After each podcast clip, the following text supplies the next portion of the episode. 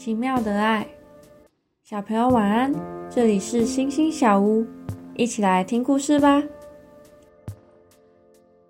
很久很久以前，有位宣教士到了泰国要传福音，他们决定请一个泰国人来翻译圣经。想不到，却只有一个泰国和尚能够做这份工作。这个和尚马上就拒绝了，但是宣教士不死心，不断的去找他。和尚竟然提出了几个条件：一，不可以在他面前讲耶稣；二，翻译的报酬要拿来盖寺庙。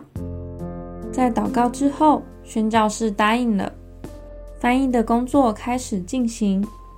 奇妙的是，当这位和尚翻译到福音书中。主耶稣在十字架上的祷告：“父啊，赦免他们，因为他们所做的，他们不晓得。”和尚突然被圣灵感动，感受到神的大爱，因此哭了起来，说：“神啊，你的话是如此真实、感人，我愿意相信。”他决定将翻译所得到的钱全部归还。而且继续翻译下去之后，他也不再当和尚了，而是跟宣教士一起为了主传福音。想一想，你有听过与上帝有关的真实故事吗？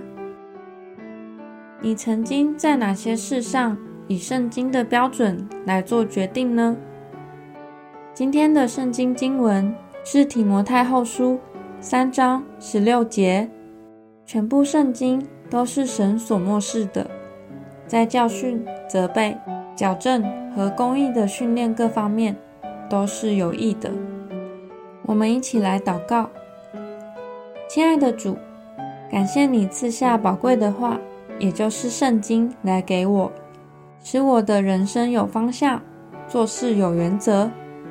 我要更多渴慕你的话。并且一生都走在你的道路上，奉主耶稣基督的名祷告，阿门。